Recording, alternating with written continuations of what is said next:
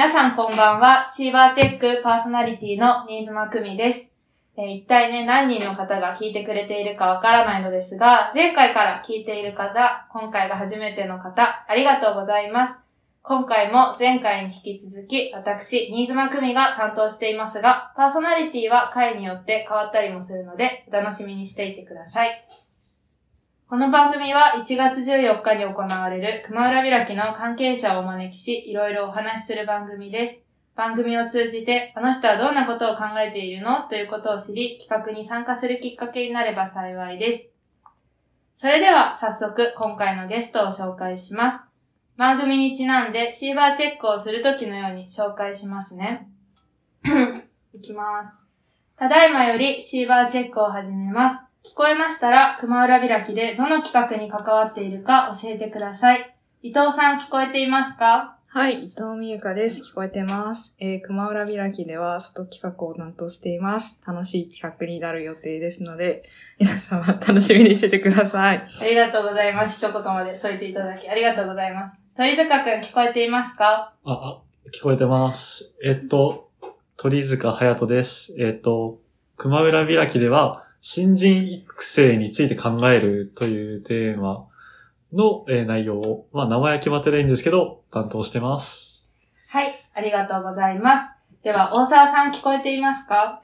はい、大沢です。聞こえています。熊浦開きでは、熊浦作業室という企画を担当しています。よろしくお願いします。はい、ありがとうございます。シーバーチェック第2回目は私、新妻久美と伊藤美優香さん、鳥塚隼人さん、大沢萌さんの4人でお送りします。皆さんよろしくお願いいたします。お願いします。すごいなんか大沢さん声枯れてるけど、大丈夫ですか多分大丈夫で大丈夫ですか？ありがとうございます。すいません、なんか、お忙しい、なんか。いえいえ。皆さんおお忙しいと思うんですけど、まあ、小屋入りが11月はたくさんあったり、みたいな感じだと思うんですけど、なんか最近あった個人的ニュースとかってあったりしますか？まず伊藤さんからお聞きしてよろしいです私最近帽子を買いまして、おバケハを買ったんですよ。はい。で、多分被る、自分で買ったり被ったりするの小学生以来ぐらいで、そう、何を思ったかなんか買おうと思って、持ってないから買おう買おうって多分ずっと思ってて、はい。でなんかいい機会だからそろそろ買おうかなっていうのをなんかふと思って買ったんですよ。バケットハットが小学生ぶりじゃなくて、え、じゃなくて帽子が自体が、そう、これまで絶対被ってこなかったんですけど、はいななんか、なん、何を思ったのか買って、はい。すごいお気に入りになりました。あ、本当ですか何色ですか？黒色のシンプルなやつを買ったんですけど、はうんい。これから愛用していきたいと思います。バケットハットが学生会館にいたら、あ いいのかな？いかや、でもバケットハットって顔見えないですよね。気見えないああ、ですね。確かに。芸能人っぽさ増します。いやーじゃあバケットハット見れるの楽しみにしています。はい。じゃあ次、鳥塚さん個人的ニュースとかなんかありますか？そうですね。僕、二十歳になって、次成人式があるんですけど、なんか、おめでとうございます。あありがとうございます。すいません。ありがとうございます。いや、おめでたいはずなんですけど、はいあの、全然、同窓会の案内が来ないっていう、えー事態がはい。発生してまして、はい。いや、今撮ってるのが12月の、うん今、なんか、な中頃。中頃ですね。ですよね。で、あとちょうど1ヶ月ぐらいなのに、え？どどう、どうすんだ？おいっていう。な、ないのか？あれ？ひたすらないのかもしれないと思って、唯一高校のが来たから、友達と、何もないし、行く？みたいな。え、どこの同窓会が来てほしいんですか？案内が。えー、でもやっぱ、久しく会ってないで言ったら、小中あたりは会ってないので、なので、会ってみたいなとは思うんですけど、いや、本当に、しかも高校のやつも、なんか一昨日ぐらいに来たので、遅いだけかもしれない。遅いだけかもしれないですよね。だからずっとビビってます。なるほど。友達いなかったじゃないかって。はいもしかしたら誘われてないんじゃないか、自分だけみたいな。自分だけと思ってちょっと怖かったですね。怖いですね、それは。伊藤さんも成人されてますけど、ね成人式の後とかなんかありましたか？あ、普通に、あの、小中の同窓会もあったんですけど、それを蹴って部活の友達と焼肉行きましたね。いいな友達誘えばいいんですよね。そうそう、普通に友達誘っていけばいい友達誘って、そうです。でも、でも誘われたいタイプだから。蹴るあれもないから。蹴るあれないから。誘われたい誘われた上で蹴りたいですよね。いや、さすがにそこまでじゃないので、誘おうかなって思いますけど、はい。ああ、なるほど。でも先輩の感じ的にある、あるはあるそうなんですか？え中とか小とか。あるんじゃないかなと思ってて、なんか成人式の時に集まろうみたいなうんノリが小学校の時にあった気がして、だからそれが全く音沙汰ないのじか。ゃあ、漢字がさ、サボってるかもしれない。そうですあね。ーでも、漢字って、だ、誰でした？伊藤さん。え、わかんないんだけど、なんか誰かが勝手にやってた。あ、本当ですか？私は生徒会長でした。あ、そうだ。あ、ああ生徒会長だったかもしれないあ。あの、な。小学校なんで、やっぱ生徒会、えいなかっえ、小学校私なかったです。あなかったはいありました、伊藤さん。確か中学だったかもしれないですで、大体、まあ、小学校から上がってくるんで、あーまあ、大体中学ですよ。大沢さんも次ですよね。そうですね。同窓会はどうするんですいや、まあなんか一応グループはこうできてて、結構前から動き始めてたみたいかなんですけど。小小ですか？あ、中ですか小中、えっと、小学校、まあ中学校なんですけど、はい私も地元でほぼ同じ小学校から来るので、うんうんまあ、一応あるんですけど、まあいいかなと。まあいいかなと。あ、いいんですまあでね。もなんか、そうですね、一応帰省はするので地元の友達とは会うんですけど、まあ、まあいいかなっていう感じです。いや、ここに二人も新成人が。新成人って呼び方ですよね。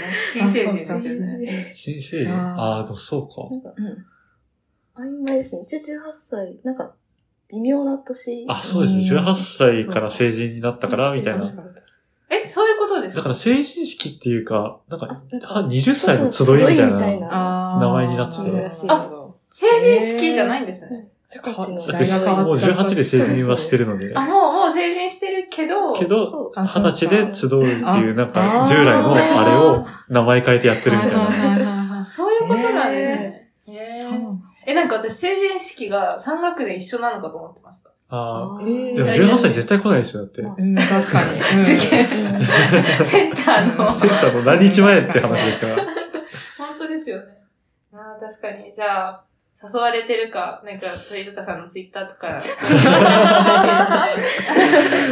ばいつぶやかなきゃいけなくなる。フォローして待ってますよ。どうなってるか。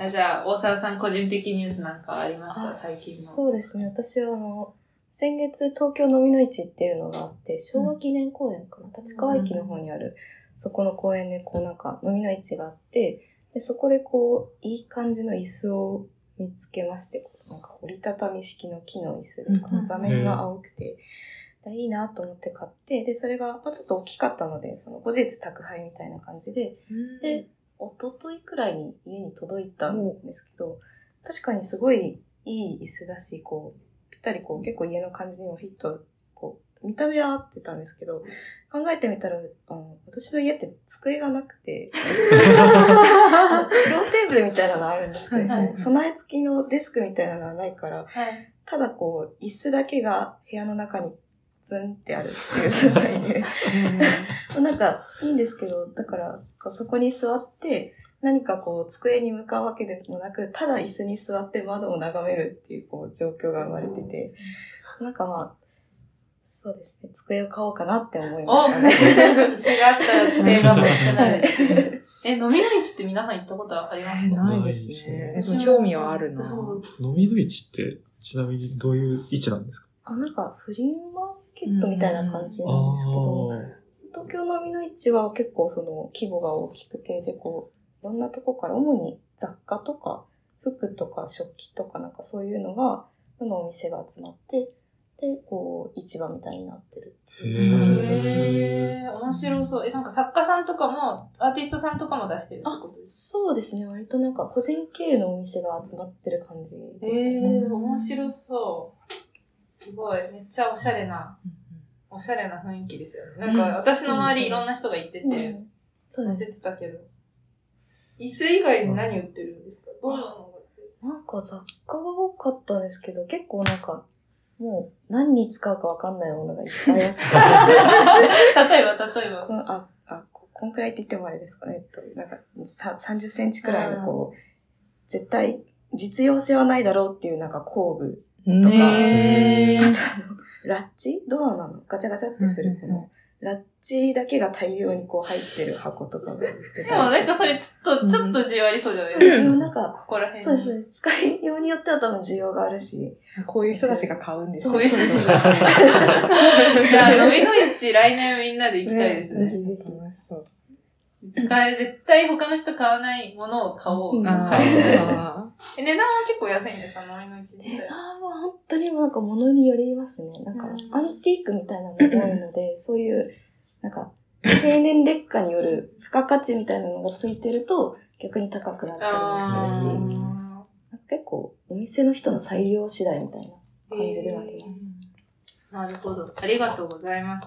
いいな、飲みの市の話聞いてたらめっちゃ行きたくなって、なんか帽子買った人と同窓会の 来ない人と飲みの市めっちゃ楽しんだ人っていうめっちゃ愉快な3人とお送りするんですけど。まあじゃあそろそろタイトルコール行きたいと思います。皆さんも一緒にお願いします。新妻久美のシーバーチェック。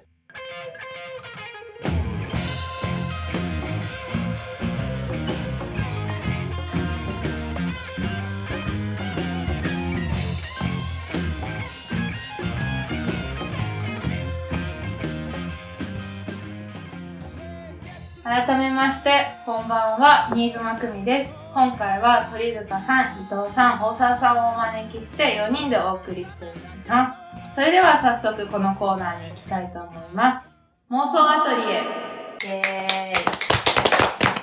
熊浦開きっていうのは、まあ、大熊講堂の裏のアトリエで開くわけなんですけど、もしも自分たちで理想のあるアトリエがお金とかがね、莫大にあって建設できるとしたら、どんな施設がいいかななんてことを、あのー実現できるかどうか考えずに妄想していくコーナーです。前回は高田幸乃さんと目黒ほのかさんだったんですけど、あの、このコーナーで前の回を引き継ぐ形でいくので、前回のおさらいします。前回出た案を皆さんに共有しますね。冷暖房の完備。敷地内にカフェがあること。はい。で、そのカフェでサブゼミみたいなのを開くこと。うん読書会とか。ああと、一般の人も入れるエリアがある。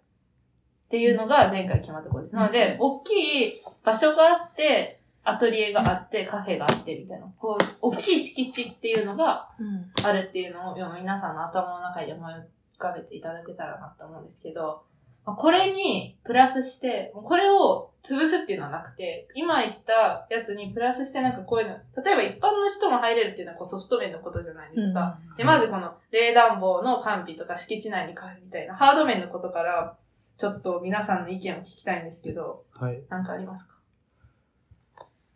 施設系の。施設系のい。や、私も一番に思い浮かんだの冷暖房なん ですよね。やっぱり思っちゃう。う。うさびさん、お二人、うん大美術研究会ですけど、伊藤さんと大沢さんは、どうやって暖を取ってますか？一応、その、アトリエにヒーターとか扇風機とかは置いてあるので、それでただ、夏と冬をしのぐっていう。なるほど。鳥塚さんは危険ですけど、どうやって暖取ってますか？いや、もう同じくヒーターと、あと、まあ、やっぱ扇風機とってあるんですけど、うやっぱあの、むとにかくひ、あの、大空間がでかいので、はいどれだけヒーターを何台つけようと温まることないんですよ。ヒーターのとこに行かないと。ヒーターのところに行かないと暖が取れないので、はい。例えば総会とかで、あの、輪になってはい長机うん置いて座ったりすると、ヒーターないところとかだと、地獄です本当に地獄なんですよね。ヒーターとかで温まるのではなく、もう冷暖房。冷暖房。うんそうですね。皆さん言ってますよね。あとなんだろうな。普通に灯体とかユニットとかね、ユニット欲しいよなとは思っなるほど。最低限なんか、灯体とユニット。ユニットうん、設備が欲しい。、そうですね、音響面で言うとやっぱスピーカーとああ、かそうなんですも、ね。あの、必要数、機材。ああ。それは毎回借りるのがちょっとめんどくさいみたいなことなお金もかかるし。そうですね。ドドラマくんくらいのあ機材で十分なんですか？それよりもやっぱり充実したものまあ、あればあるほど嬉しいけどって感じですね。うんそうですね。いや、そのお金もそうだし、運ぶのもうん皆さん大変ってことなんでうんそうですね切実。切実わかりました。他になんか大沢さんなんか設備、ハード面でなんかこれ欲しいみたいな。こういう場所がいいみたいな。ああ、そうですね。なんか、うーん、砂場みたいな遊べるところがあると嬉しいですね。あ砂場はどうどうしてほしいんです砂場、あ、別になんか、す砂場じゃなくてもいいんですけど、なんか、なんでしょうね。なんか、うーん、なんか、遊べる場所、本当に、あ、遊ぶことが好きなので、なんか、うんうん 滑り台欲しいなとか、それくらいのこことういうみたい。ちょっとこの、今日いる4人で、その遊べるところが砂場なのか滑り台なのか、ジャングルジムかみたいな、ちょっと一個に、一個に決めました。一応一個に決めまし何がいいた。な公園になっちゃうんで。うんジャングルジム、これ、何人かだけでいいのか、それとも、多分ブランコとかは2人か、まあ4人とかになるじゃないですか。ジャングルジムとかだと結構人遊べるので、遊べますよね。ああ、確かに。小学校のちょっと遊具とかも浮かべ何が好きでした？皆さん。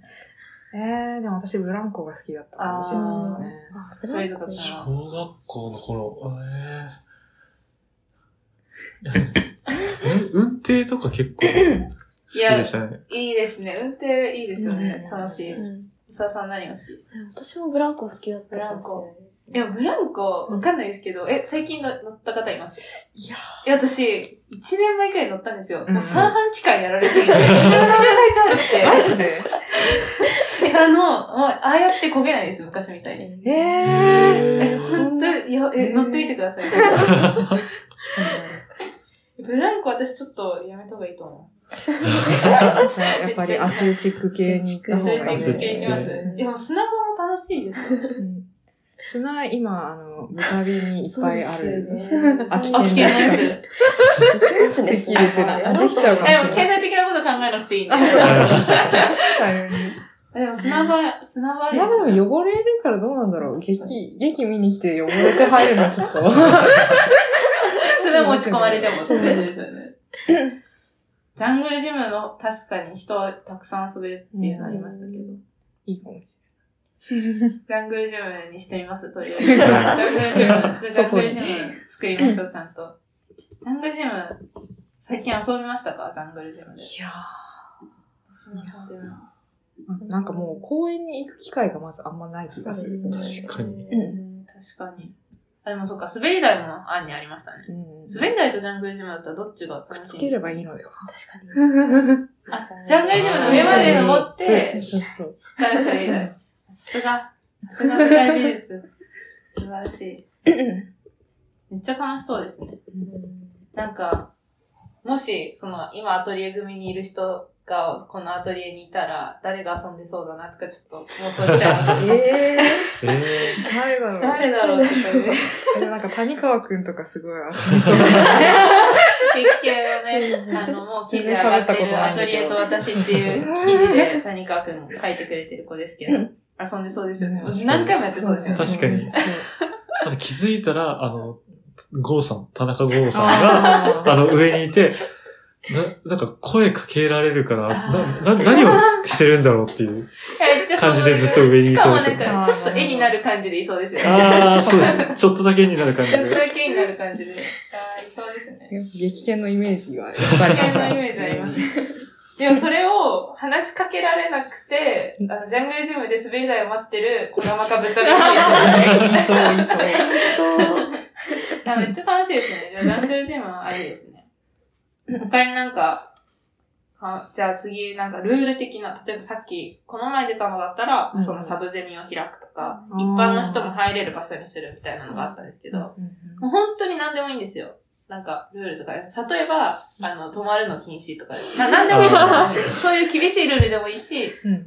こういう風にしようっていうのでもいいんですけど、なんか思いつくのありますか？皆さん。えー遊具は交代交代で使う。大事、大事。譲り合い、譲り合いの精神。ね。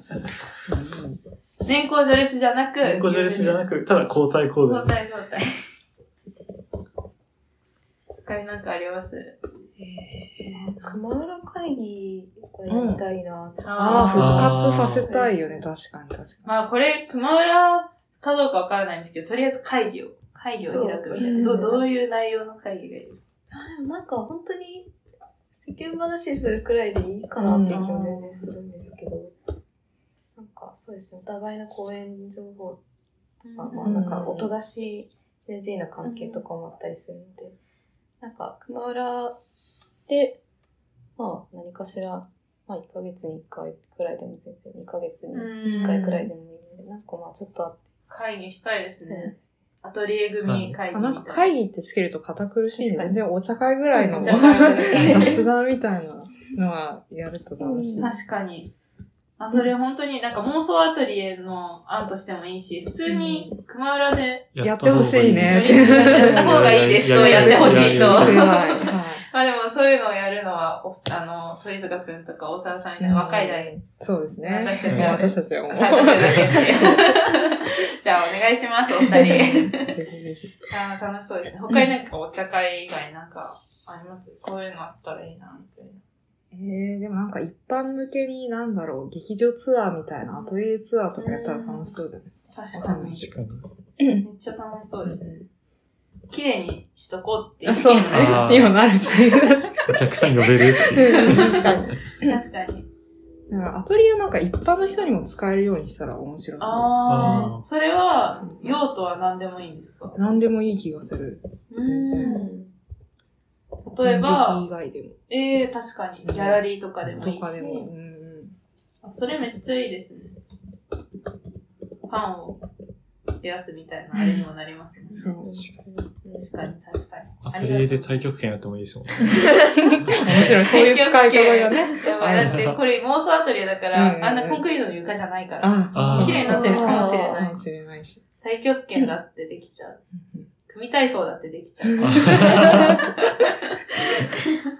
なるほど。あめっちゃいいですね。あじゃあちょっとまとめに入っていきたいなと思うんですけど、この今決まった妄想アトリエは、まあ、前回のに足して、照明の灯体とかユニットとか、あと音響のスピーカーとか、あと、で、外にはジャングルジムとうん。滑り台がこう一緒になってるやつをつけるっていうのと、まあ、その遊具は交代交代で、年功序列じゃなくて交代交代で使うっていうのと、あと、まあ、お茶会を開いて、いろんな団体を、こう、のね、会議みたいなのを開くっていうのと、一般の人向けに、アトリエツアーっていうのをやったり、一般の人もアトリエを、太極拳とかで 使えるようにするっていうのが、今回決まったことです。じゃあ次回は、これ浜田さんと関口さんなのでゲスト。これに足していってもらいたいなっていうふうに思います。はい、ありがとうございます。では、そろそろお時間が迫ってまいりました。なんか、熊浦開きに関わってくださる皆さんなんですけど、こう一言ずついただいてもいいですか伊藤さんから。そうですね。熊浦なんか、学館勢からするとちょっと怖いイメージっていうか入りづらいイメージがあるので、もうちょっと入りやすい場所に、で、なんか、そ、この企画でなれたらいいなと思います。はい、ありがとうございます。鳥塚くんお願いします。はい、えっと、そもそもあの、アトリエを公演以外で見せる場ってほぼないと思うので、小玉アトリエも劇団アトリエも、あの、素舞台が見れるなっていう、それだけでもいいから来てほしいですね。あの、このままの状態で普段僕たち使ってるんだよっていうのを、ちょっと知ってもらえたらなっていうのは思いますね。そうですね。劇研アトリエの前のあのテントもね、ない状態ですしね。そうですよねはい。わかりました。ありがとうございます。じゃあ、大沢さんお願いします。はい、えっ、と、熊浦のあの場所ってなんかすごい面白い場所だなと思っていて、なんか他の大学の施設の中にあるけど、ちょっとなんかこう雰囲気が違うっていうか、なんかちょっと別の世界みたいな感じもしなくはなくて、なんかその雰囲気の中で、なんか私たちが普段どういう活動をしてるのかなとか、あとそこにそうですね、実際来ていただいて、そこの場所の雰囲気をなんか感じていただけるとすごく楽しいんじゃないかなと思います。ありがとうございます。それでは3人本当に今日はありがとうございました。これからも熊原開きのいろいろよろしくお願いいたします。ありがとうございました。ありがとうございました。